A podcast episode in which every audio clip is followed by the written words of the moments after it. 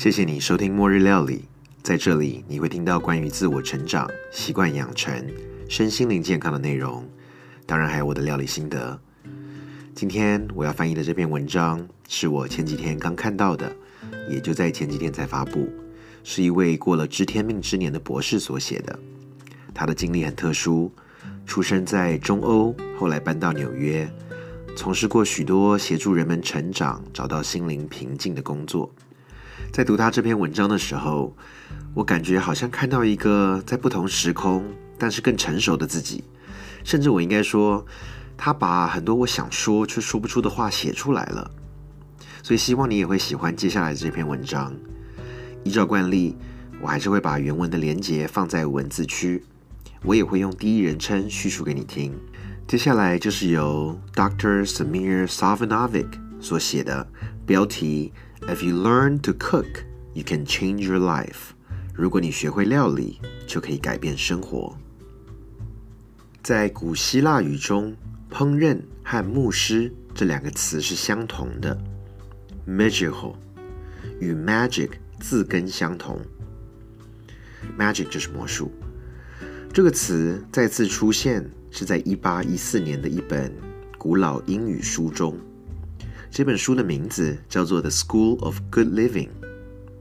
他把 “magirist” 定义为料理者和生活水平高的艺术家。在五十多年前，我生长在克罗埃西亚一个烹饪的家庭当中。我们会在河边烤羊肉，用陶盆放烤箱里炖菜。把乳酪塞在辣椒里，放在盆中发酵。还有一个大盆，可以装下十九颗高丽菜。通常我们会在其中放一颗紫高丽菜，让整个盆子的颜色都转化成粉红色。这也算是在酸菜当中的艺术品了。我们甚至会在车库酿酒，烟熏食物。在这个城市里，能有一个家庭中的小菜园，简直是难以想象。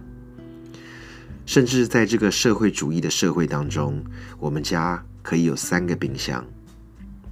我们几乎违背了所有的规则，食物就是一切。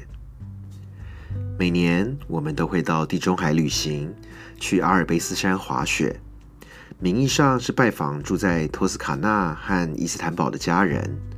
实际上是练习与彼此连结，更亲近家人、朋友、邻居、陌生人、地球，甚至宇宙。我们会更开心的聊天，忙东忙西，把最多的时间花在料理上。厨房就是我们的圣殿。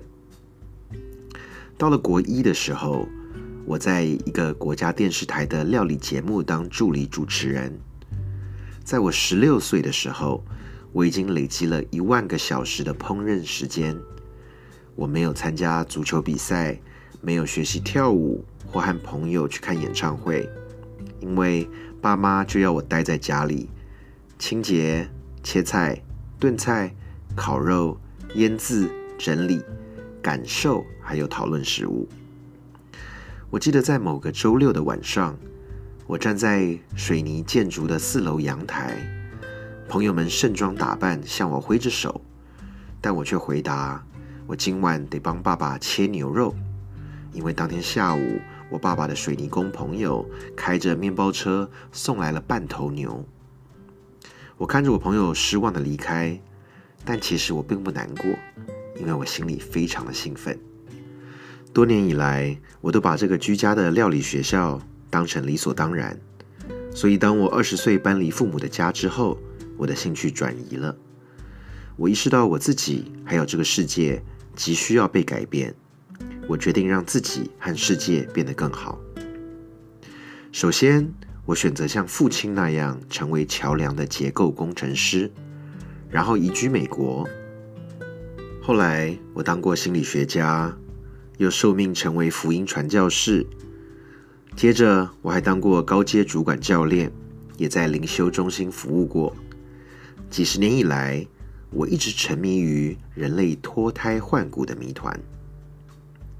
就在十年前的某一天，当我在公寓做饭的时候，我俯瞰着纽约哈林区繁忙的街道的时候，我突然意识到，只要我们跨出自己的知识范围，对自己、对他人，甚至我们无法理解的这个世界有所觉察，改革变革就会发生。与其说因为我当过神父、教练、冥想老师、激励演讲者等身份，我的顿悟是在厨房中看着两个沸腾的锅子所发生的。我意识到这一切是自然而然发生，我们不该管理变化，而是栖息于变化当中。我知道，可能对你来说，我的厨房顿悟听起来像是的，但这种神秘的体验非常的实用。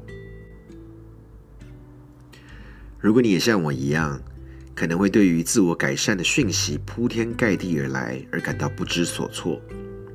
今天早上是否有做早上固定的习惯呢？线上的学习课程有没有任何的进展？有没有读任何保存下来想要看的文章？还是有没有听某个 podcast？你都还没有做吗？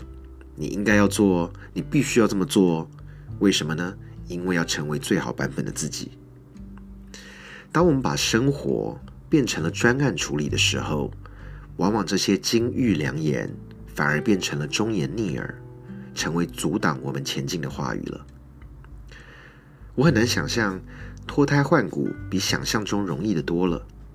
熬一锅汤，清理房间，修理脚踏车，主动道歉，睡个午觉，心存感谢，散步走路，唱歌，大哭。安静的在深夜坐在厨房当中，不要解决问题。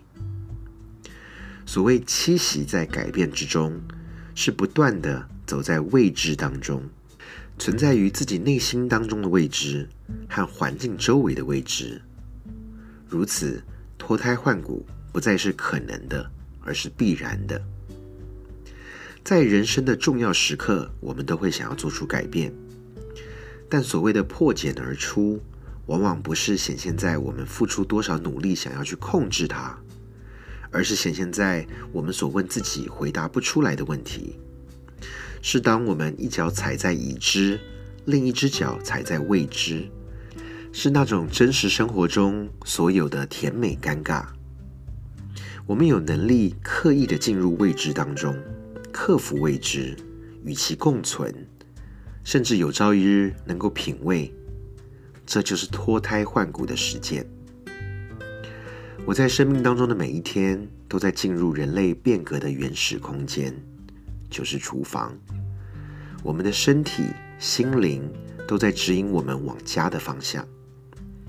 如同人类学家 Richard Warham 所写的书《Catching Fire: How Cooking Made Us Human》，一直在和我们说的：因为烹饪，我们才能成为人类。才有人类的家庭，才和其他动物有所区隔。换句话说，需要有厨房才能成为人类。如果你有在料理，你会理解这些人类学家在说什么。对我们这些爱料理的人来说，人类的生活都在相交：艺术、科学、历史、经济、政治、人际关系。我们分享着有意义的故事，这是我们接触着人类美丽归属的地方。我们学习着快乐、自信、自由。我们在这里服务着世界。我们因为料理而结合，成为兄弟姐妹，彼此照应。厨房就是我们的地盘。在我有了厨房启示之后，我有好多晚都失眠。我会很高兴的醒来，无法入睡，思考下一顿饭我要做什么，我要请谁来吃饭，他们会有什么样的故事，我能如何将世界上的食材转化成宇宙中的爱？我要让他们感受到的不是我吃的好饱，也不是这道菜真的是太美味了，而是让他们感受到生活真的是太美好了。当我能够唤醒人们的内心的时候，我又怎么能够睡得着呢？以上这篇文章就是 If you learn to cook, you can change your life。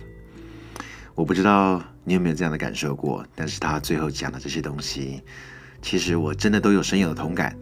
因为以前我记得常常有的时候在想说要做什么东西给什么人吃的时候，真的会觉得半夜睡不着，想着要做个菜给某些人吃的时候，就会有一种很兴奋的感觉。